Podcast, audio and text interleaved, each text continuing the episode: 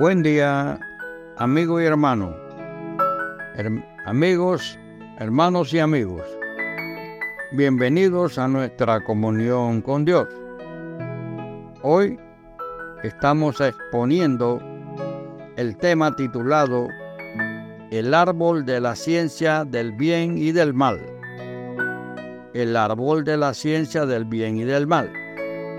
¿Dónde podemos encontrar en la palabra de Dios en qué libro? En el Antiguo Testamento, en Génesis capítulo 2, versículo 16 y 17, dice a continuación, mandó Dios al hombre, diciendo, de todo árbol del huerto podrás comer, mas del árbol de la ciencia del bien y del mal no comerás, porque el día que de él comieres, ciertamente morirás.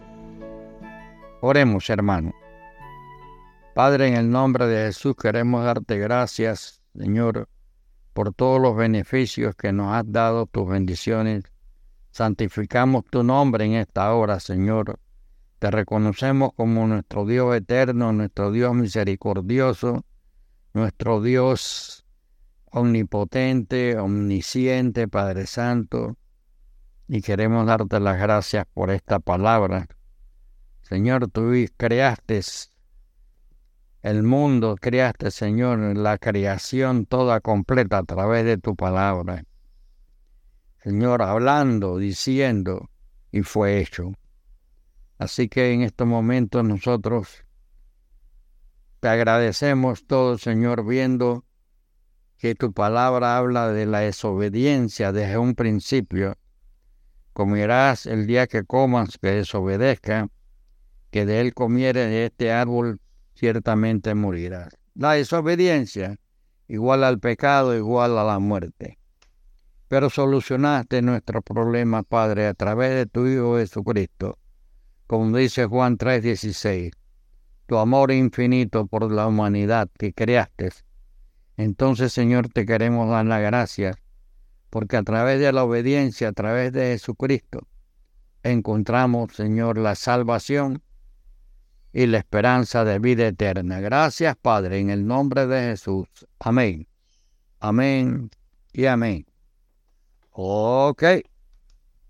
Vamos a ver aquí entonces el árbol de la ciencia del bien y del mal.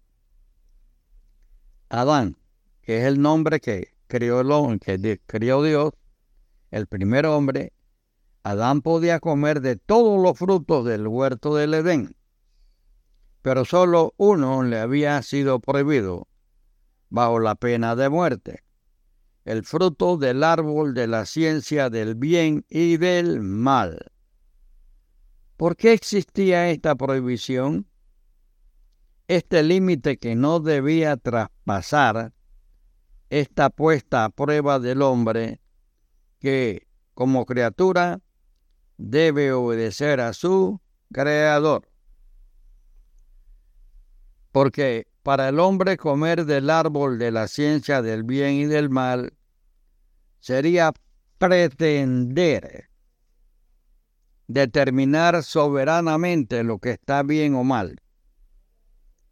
Ante tal abundancia de frutos, ¿por qué quiso precisamente el que estaba prohibido?